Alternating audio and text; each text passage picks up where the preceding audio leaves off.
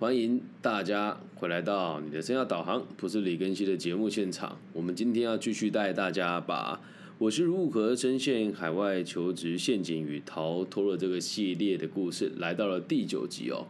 那在前面几集当中呢，我相信大家也已经就是胆战心惊了一阵子嘛。那今天这一集呢，我个人认为真的算是比较紧张刺激啊，因为前面的东西听起来好像是刺激的，但实际上。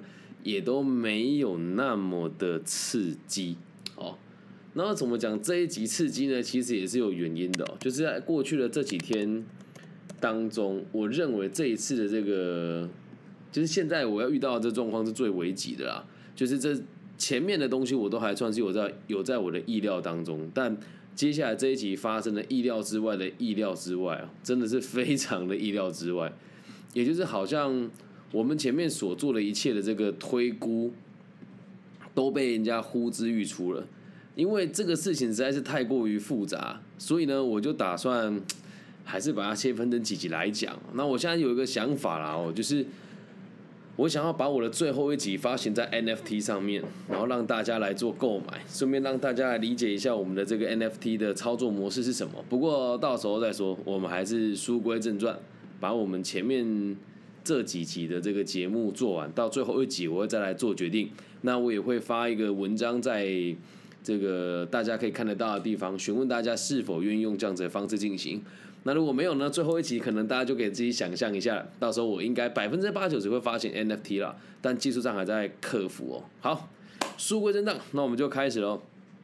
我们终于来到了在这趟旅程当中的最后一个窝点了，就是这次他们最后一个聚会的场所。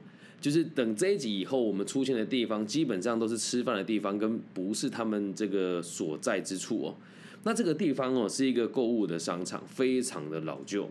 所以一上车的时候，我们准备往那个商场开的时候，C 君就告诉我说：“这是最后一站了。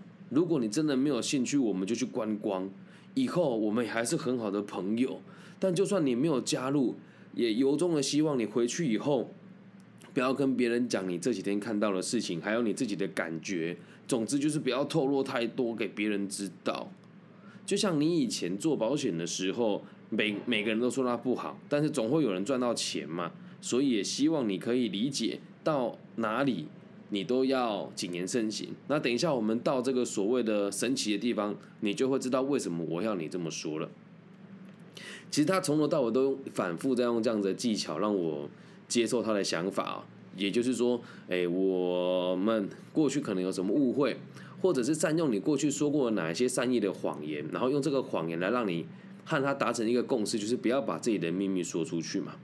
那这一次我们搭了这台计程车哦，它是我们这几天搭的最烂的计程车，因为它里面是没有冷气的。而我印象很深的原因，是因为这个计程车的师傅的汗臭味真真的非常臭，而且他还在车上抽大中华，那混杂着我们身上刚刚在那个烤肉摊前面的味道，那味道实在是让我 毕生难忘。然后，因为我们当时是往着西边开嘛，那挡风玻璃迎面而来的太阳照的我们眼睛其实很难张开。那在那个状况之下，其实你已经很紧张了。我觉得强冷的阳光，看着那个师傅的那个前面那个仪表板的时钟哦。好，时间来到了下午四点整，接下来的后面的十六个小时，就是我认为这趟旅程当中最危险的时刻。然后我们的车子越开越偏僻，而且我的手机也没有网络嘛，同时也快要没有电了。它已经开离了原本的这个非常热闹的城区，已经是到那一种很老旧的这种地带。购物广场有点像我们台中的中区的这种感觉哦。那当我们快到那个店铺，到到那个 shopping mall 的时候，我们就围着那个 shopping mall 的周围在开。它真的很旧，很旧，很旧。而我们沿路开过去哦，其实它是一个这个口字形嘛。我们沿路开出去、开过去的时候，就会发现一个很有趣的状况。它其实这个 shopping mall 有很多出入口，但是大多大多数都是用铁链或者是有锁住锁着的，而且看起来就是不能有人让他没有打算让人家出入啊。这个出入口都非常的阴暗、老旧，而且堆砌着废弃物。虽然这个购物广场相当的大，但是它只有一个出入口是开放的，最起码这个出入口看起来是干净的，可以走人的。那其他的路口看起来就是都已经有堆积一些杂物啊、积水啊，而这个路口是我们看起来最像样、最整洁的了。但一走进去之后，你会发现别有洞天哦。它大概有多大呢？我想我想一下，有点像两个老虎城这么大哦。那它是一个鹅黄色的大面积的建筑，就整个都是鹅黄色所构成的一个很大的建筑哦。那进去之后，它会有一个很长的手扶梯，一个很长的手扶梯，然后就是你会觉得它就是很老旧，老旧到什么地步呢？这个墙上啊，到处都有这个壁癌的脱落。中间这个很长很长的手扶梯哦，从一楼直接通到五楼，而且它每个楼层哦都有停一个平台，然后可以从左右两边进入这个楼层，有点像福建的土楼的这种概念哦。那除了五楼以外，其他的商场看起来更像是贫民窟，而且从我们坐进去的时候，一二楼是最阴暗的，很明显的那边就有一些 很奇怪的臭味。就以我这几年的经验看来，我认为那可能是。食用毒品的味道。那三楼看起来比较像是商场，但其实也很像住家，因为他们的外面啊晾满了衣服。三楼是晒得到太阳的，而且这边的人进进出出，多数都不是善类，同时也都不是当地人。我们就沿着这个手扶梯哦，一路慢慢的往上走，沿路啊，沿路，因为我们是往上的嘛，其他人都是往下的。后面有没有人我不知道，我没有仔细看。就起码当时我坐手扶梯往前的时候，前面是没有人的。那往下的这个人，你们应该有看过《火影忍者》吧？《火影忍者》就会有这个一群一群的这种所谓的任务编组的概念嘛。那我们在这个地方看到了这个这个三个三个人的组合，就有点类似于这样子的感觉。他们的组合是怎么一回事呢？都是一个看起来忧心忡忡、很紧张的这个样子，然后手上拎着包包这样。感觉很害怕，生怕自己被什么吞了的一样。第二个人哦，就是看起来满怀希望。第二个人看起来满怀希望哦，然后第三个人就是一脸凶神恶煞的样子。就这三个加起来的一个组合，我这样由下往上做的时候，至少看到四到五组这个样子。而这时候我还是这么想啊，心里面其实还是有点 有一点骄傲的吧。我觉得。就算我拒绝了，看到这些压着我的人，应该也拿我没辙，因为他们看起来只是凶神恶煞，并没有让我觉得会让我直接的受到威胁。所以如果拒绝了，也就这几个破番薯烂香蕉，所以应该也不用太担心吧。所以我心里面的盘算，除了担忧以外，也还有一种就是不能，不然你能拿我怎么样呢？不过就三十万而已嘛的这种感觉。但也就是，我觉得整个这个流程走过的时候，他们会刻意一直让我们有这种感觉，是他们好像不怎么样，而真的是有拐着弯在威胁你的这种感受。可是你又会有有一种觉得他们应该拿我没辙哦。当我们坐到五楼的商场的时候，这里的商场哦，看起来就真的比较整齐那么一点点。在台湾的媒体哦，就之前有看过这什么梦梦叉梦想叉五五十叉号这个哦梦梦想家五十叉号的节目就有介绍过，说他们到这里的时候会有很多报章杂志都说这里很赚钱呐，哦这个官方也支持啊，然后还有说什么马云也是从这什么马云与他的十八罗汉都从这个南宁出生的这些文章跟报纸跟报纸哦，我本来一直以为台湾的媒体是真的比较夸饰的。而当我到现场现场的时候，我真的看到他们的书报摊里面有这样子的出版物。我本来也要想要买一本做纪念，可是，一本竟然要人民币九十八块钱，所以我就没有去买它啦。而且不只是报纸杂志哦，最夸张的是，这真的完全没有夸张哦。你会连他们电视里面也都听得到新闻台在报道，那东西大概是这样哦，就是光哎这个。啊，南宁大巴士计划，只要您愿意投入六九八零零到当地，是什么呃什什么生活创业一把照啊？那我我有完整的这个什么配套措施，就你会看到还有人采访说什么这个来呃附录发展台台湾朋友的什么心得分享，他们的电视里面真的放着这些东西，而我当时的想法觉得他们。有没有可能是预录好再播在荧幕里面，或是真的在当地的媒体有这么播放？我到现在我还是心里没有答案的。而且最有趣的事情是，不是只有一间商场在放这个东西，同时在这么偏僻的这个 shopping mall 里面，这些商场竟然是真的有在营运的。而多数来的人呢，手上也都会带着当地的纪念品和一些这个壮族的饰品啊、云南白药等等的，所以我就看了很多人买这个纪念品嘛。可是就觉得很奇怪，这么旧的这个商城里面，怎么会有人坐这么远的车来这里买这些东西呢？哦，所以到了五楼之后，我们就像一路往里面走，慢慢的、慢慢的越走越暗，越走越暗，走到最后，真的是尽头就已经看不到灯了，就是已经。太阳也照不到，在这个镜头的前面有一家商家在最里面这里，然后这时候 我们就进去了这个店家，然后有趣的事情是我一直在看那里面还有什么的时候，这时候 C 君就很快的带我进这个店家，好像很害怕我在往里面看哦。那一转进这个店家之后，这是我在整个旅旅程当中第一次遇到当地人。这么跟我说话，他的普通话讲的非常好，当然他就是当地人哦。一个穿的很整齐、口齿非常清晰的女孩，我还记得她穿了一件 Nike 的这个 T 恤，然后下面穿的这个牛仔裤，然后还穿了一一双 Force，印象很深。他就说：“欢迎欢迎你来我们的商店，请问你们要点什么呢？”我就看到 C 君嘛，然后 C 君就拿了一个清单。他跟我说无敌哥要买东西，他就把这个清单拿给了这个女孩，印象很深哦。买东西都要给清单的嘛，对吧？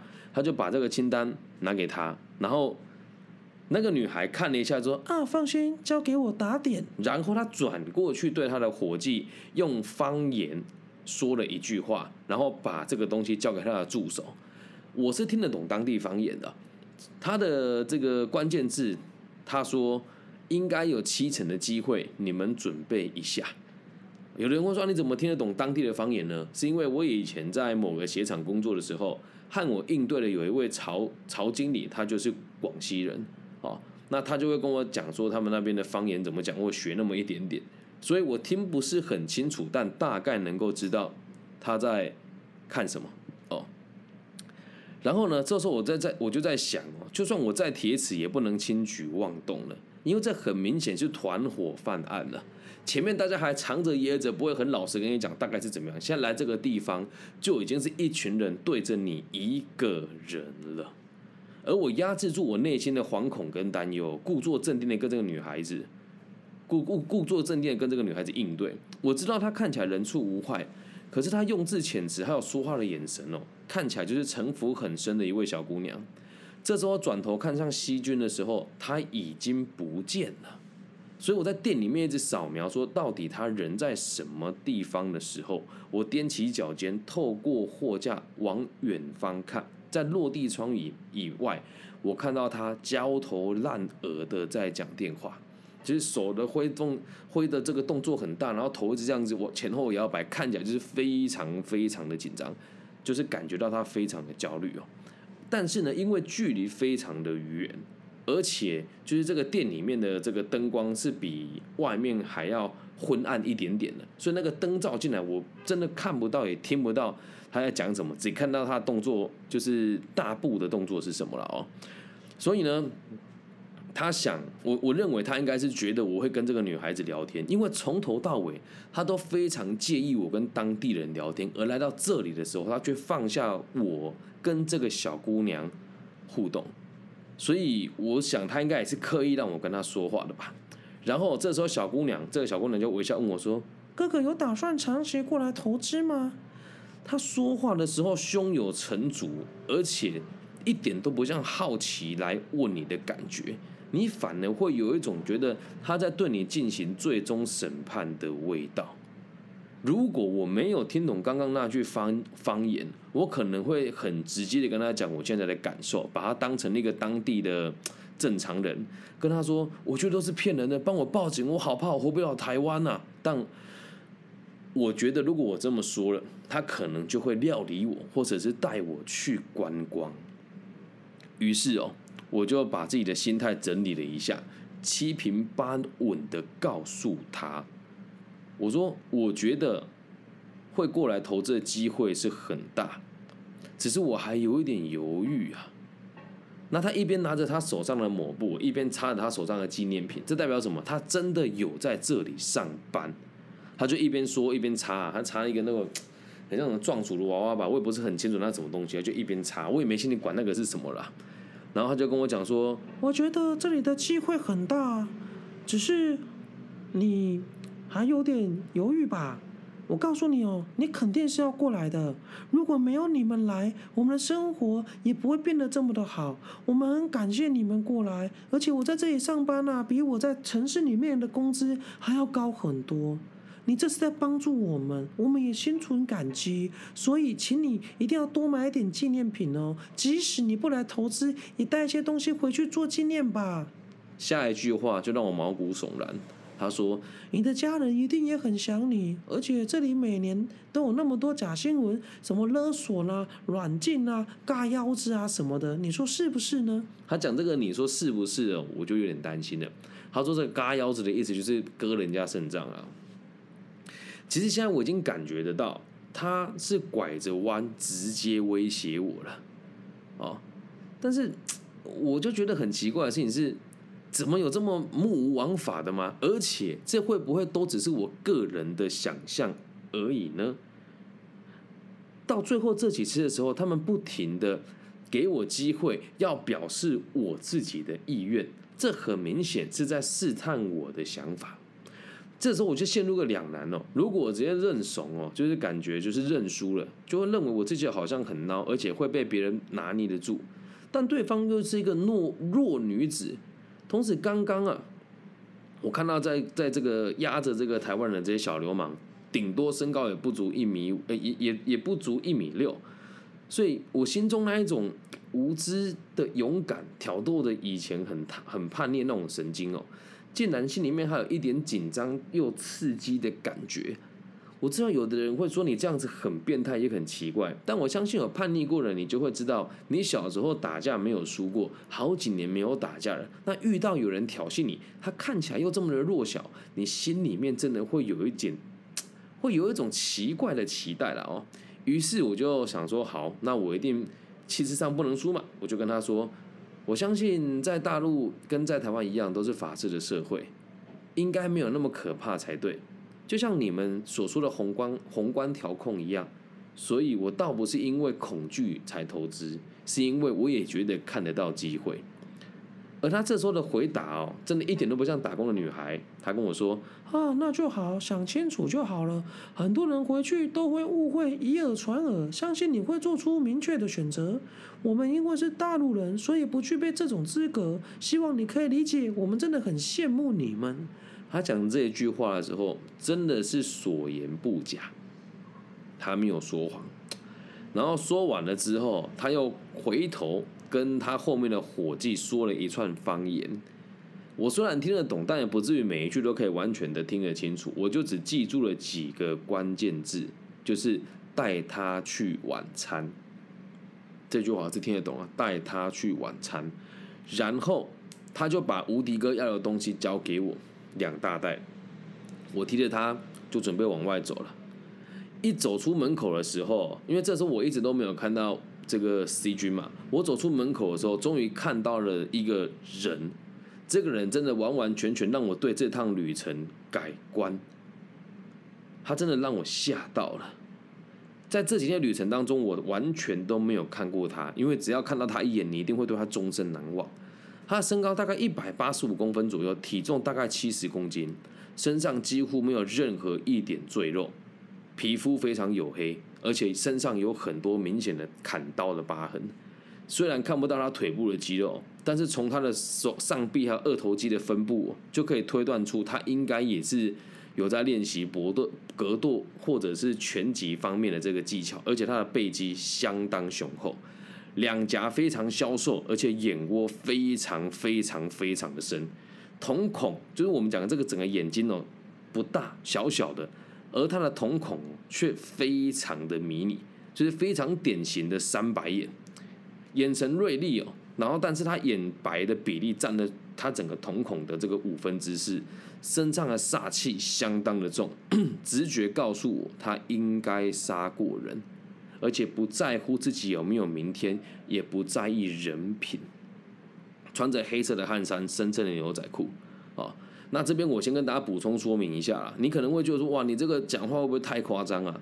就我后来认真去打听。很多在台湾为非作歹，或者是连道上都唾弃的兄弟，他们会到海外做这些事情，而他们已经被通缉了，也有可能在两个地方都被通缉，所以这些人真的是无法无天，而且他可以目无章法，因为他真的可以没有明天。你也可以说我过滤了，但当下看到他的时候，也有可能是我太过于紧张跟焦虑，而反正我就相信了他是这么可怕的人。我小时候并不是没有叛逆过，而且过去的生活也真的不是到相当的单纯。很多人也都知道我有碰过这个虚拟货币，然后又无意之间的跟某一些这个呃地下金流的汇兑的这个厂商有一些互动。然后自己小时候的交的朋友里面有有有些人可能做的生意也是比较有一些争议的哦。但我真的看到他，我会害怕。能够让我怕是很困难的事情哦。我不是一个会容易害怕的人哦。然后这个时候，他还没有看到我看到他，我印象很深哦。他右手拿着吃到一半的甘蔗，左手叼着大中华，两边呢拎着跟搂着两个白俄罗斯来的女性，一边搂一个，然后很得意的用当地的方言告诉他们。反正来台湾的最后一天，敢不答应我，我就收他们的护照，退他们的机票，压他睡一天，我看他敢不敢不合作。他讲完这句话的时候，抬头看到我，我也看到了他，我们四目交接。那一刻，我马上在那一瞬间提醒我自己，不要慌，假装听不懂，不要慌，假装听不懂。赶快离开！你们有看过《火影忍者》吗？就有点像佐助第一次看到大蛇丸的感觉啊！我觉得这家伙我拿他没辙了。但是我想一想也不对，如果我直接走掉了，在这个地方我也叫不到计程车，因为手机快没电了，而且 C 君也还在这边。如果我直接落荒而逃，不就会让他们发现我发现了他知道我听懂方言了吗？所以。我知道走掉不行，我就闭上眼睛，然后头往下一沉，再往回头看，看到店铺里面，让我最意想不到的事情是什么？你知道吗？我原本想要假装自己忘记带东西出来，先回到店里面避一避，结果没想到 C 君他原本没有在外面讲电话，而且我一直站在大门口，我回头的时候，C 君竟然从店里面。走出来，这代表着什么？他到后面很阴暗的地方有通道，可以再通回来这个店铺。他去那边做了什么？我真的不知道。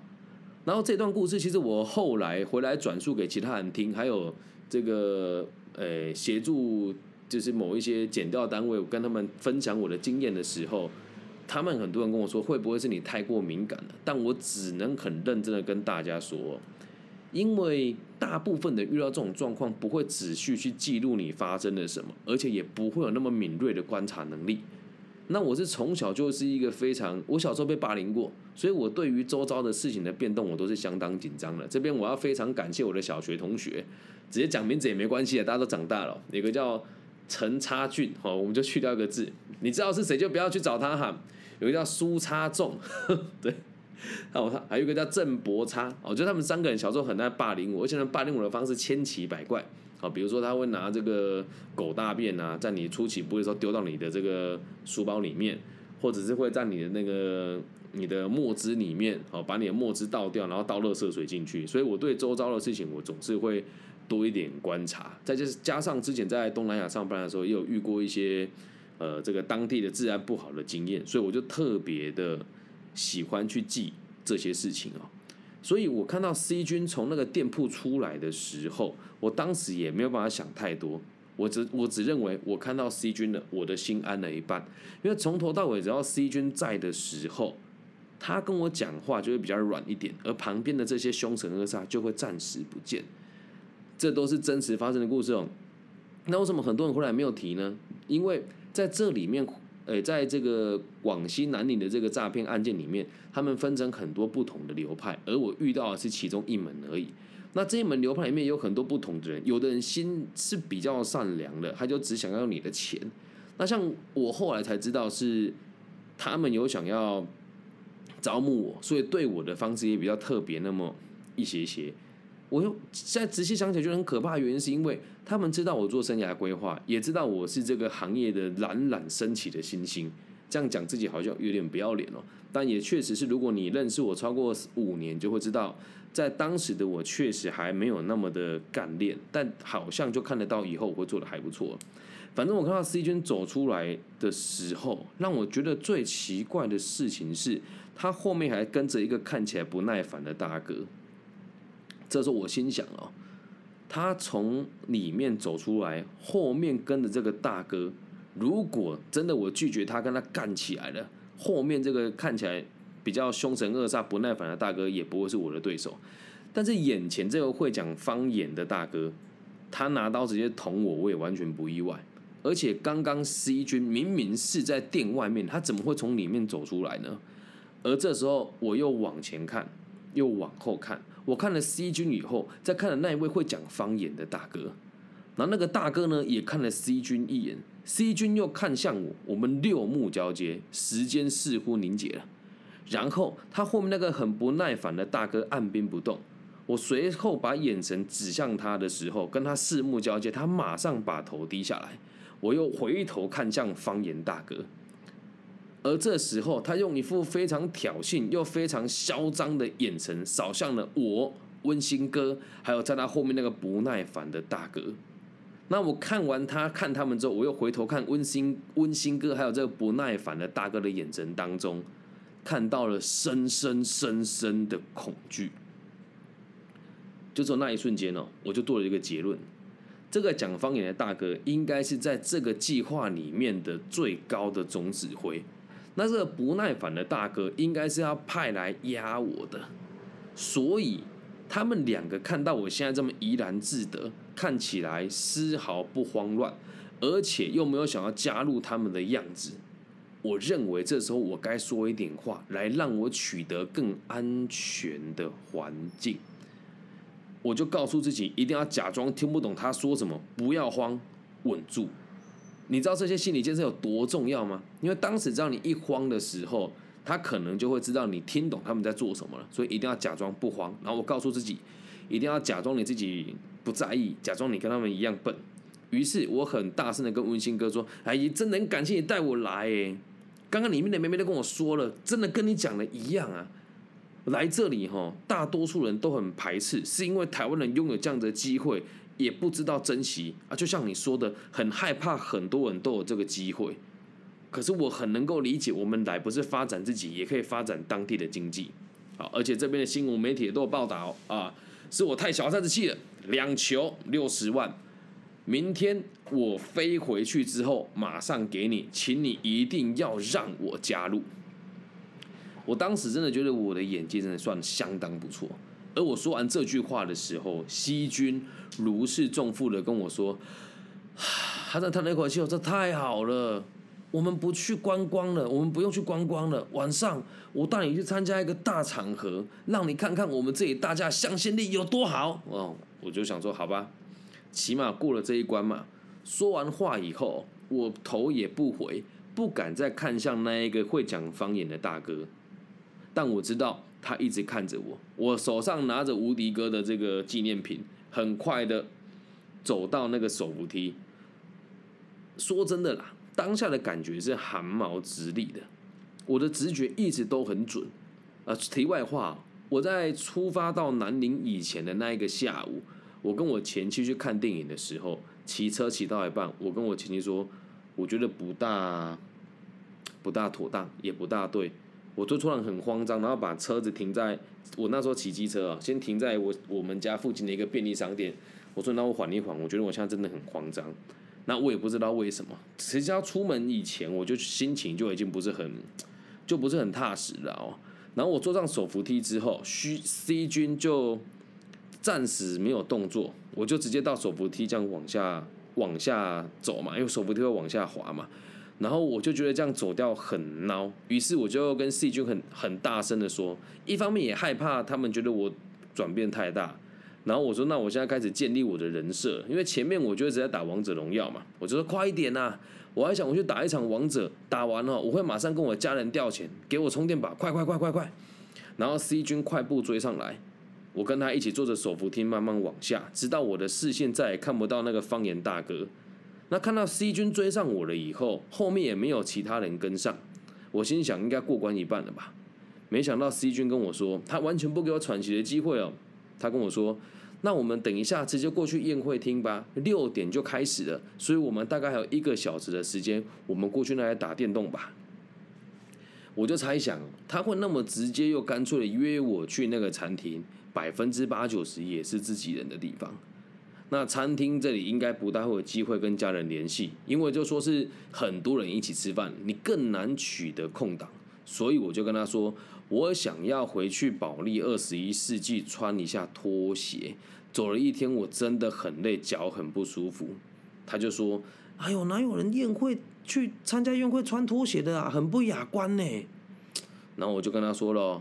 就像你说的啊，加入之后都是家人的嘛，而且我的脚的状况你又不是不知道，就真的很痛啊。我穿拖鞋会轻松一点，哦，因为我是生长者，而我的右膝盖以以下是没有神经的，也不能动，然后右脚踝以下是没有感觉的。于是呢，他还是勉强的答应我先回家一趟，但有跟我约定，绝对不能超过一个小时，而且一定要准时到餐厅。这时候我可以感觉得到，他其实有相当大的压力，而且他跟我讲话的时候，他的腋下的这个衣服都是湿的，我听得出来，他应该也是被逼迫的吧。但这个时候的我也真的不知道我该怎么办。我跟他一直在坐计程车要回家，要回去那个保利二十一世纪的时候，我就在回想我跟他一路走来期间呢，我不停的提醒他，海外的问题真的很多，而且这些人很多人讲的话都很可疑。但他一直咬定我是太神经质、太稳、太武断了。我时至今日哦，都还是宁愿相信他是真的不知道自己是坏人。我心里面可能好过一些。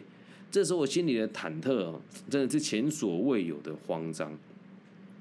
而我也不知道他是他是真的相信我就范了，还是半信半疑的相信我愿意付出这三十万。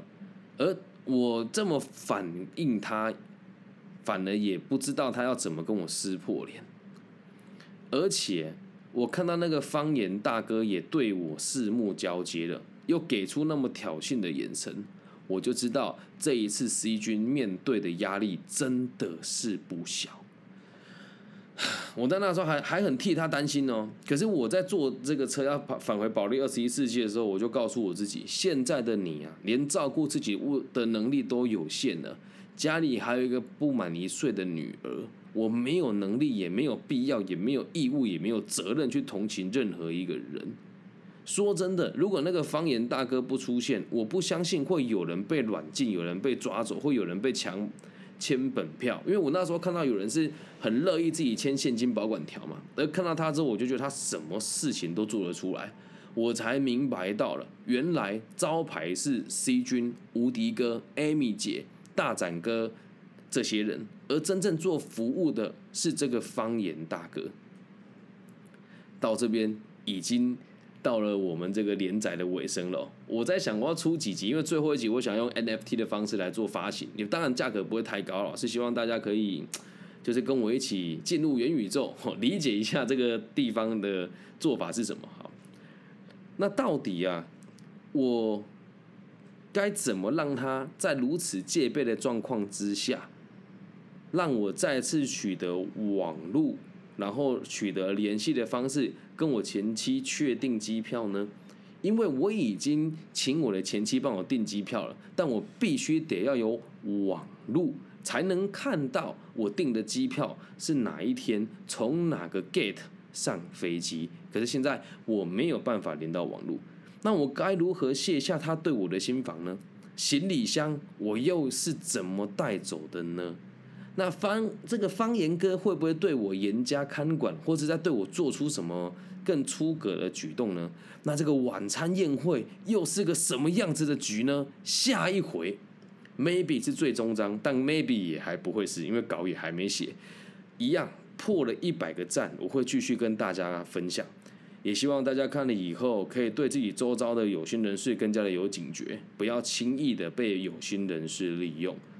那如果大家就是听了之后还不错，可以帮我分享这个节目给每一个需要的朋友。那最后的最后，也要提醒大家哦，防人之心不可无，害人之心不可有。同时，你也得知道，大家啊骗你的这些人哦，他们一定也都是有苦衷的。所以人只要平安回来就好了。在下一集就会跟大家公布很多比较细节的秘辛啦。因为毕竟做这一期也已经做到是做这个带状节目，有很多人跟我讲说啊，你这个歹气托棚，我从头到尾都没有想过要靠这个增加我的知名度，就真的是希望大家可以不要被骗走。老实说，在大陆地区你语言还可以通。啊，那到东南亚，到柬埔寨，你是真的是叫天天不应，叫地地不灵啊。另外啊，你有几两重，就会做什么样子的工作。在柬埔寨跟南宁这个地方哦，他们的最低薪资都没有超过台币一万五千块一个月，凭什么请你这个还没有什么专业经验的人过去，然后还支付你这么高的薪水呢？